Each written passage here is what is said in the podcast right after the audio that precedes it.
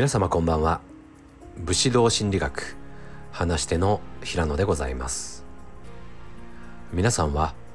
同調圧力という言葉ご存知でしょうか？しばしば私たちを困らせてくれる存在ですよね。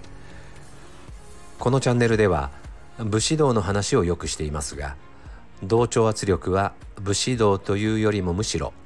日本の村社会という環境から生まれてきたものだと思われます。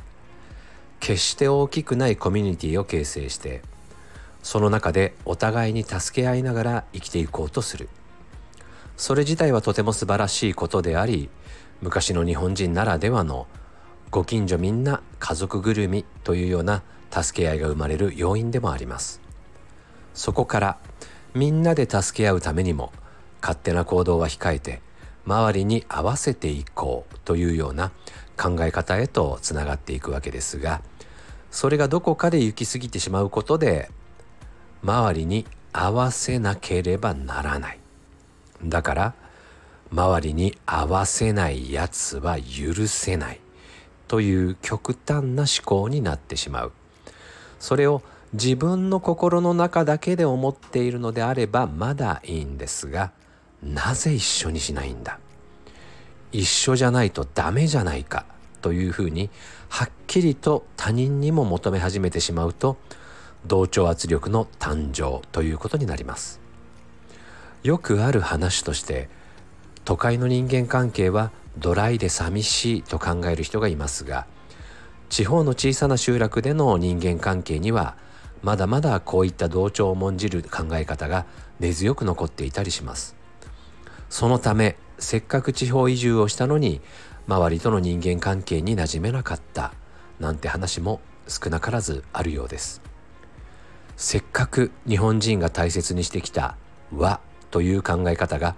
時としてこういう暴走につながってしまうのは残念なことです。そこでぜひ皆さんにも考えていただきたいのが和して同ぜずという考え方です。有名な言葉なのですでに知ってる方もたくさんいらっしゃるはずですが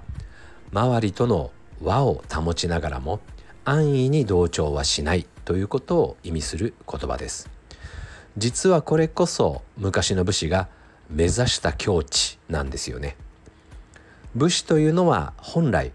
自分の腕を磨くことを第一に考える孤高の存在でした。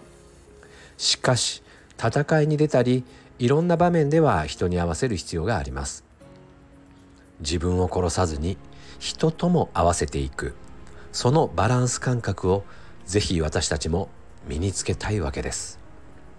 人の集まる場所では個人の意見は控えるべきだと考えがちなのが日本人ですが実はこれ逆ではないでしょうか。自分の主張を持ちながら場面に応じて周りに合わせていくからこそ本当の輪を作ることができるんです。いや違う。自分の意見を言ったら仲間外れにされたという経験のある方もいらっしゃるかもしれません。でもそれはそもそも輪の中に入らない方がいい集まりなので気にしなくて OK ですよ。ちょっと勇気がいるかもしれませんが皆さんもぜひ自分の思いを言葉にしてみましょう。その時初めて本当の輪が見つかるのではないでしょうか。それでは今日はここまでです。最後まで聞いていただきありがとうございます。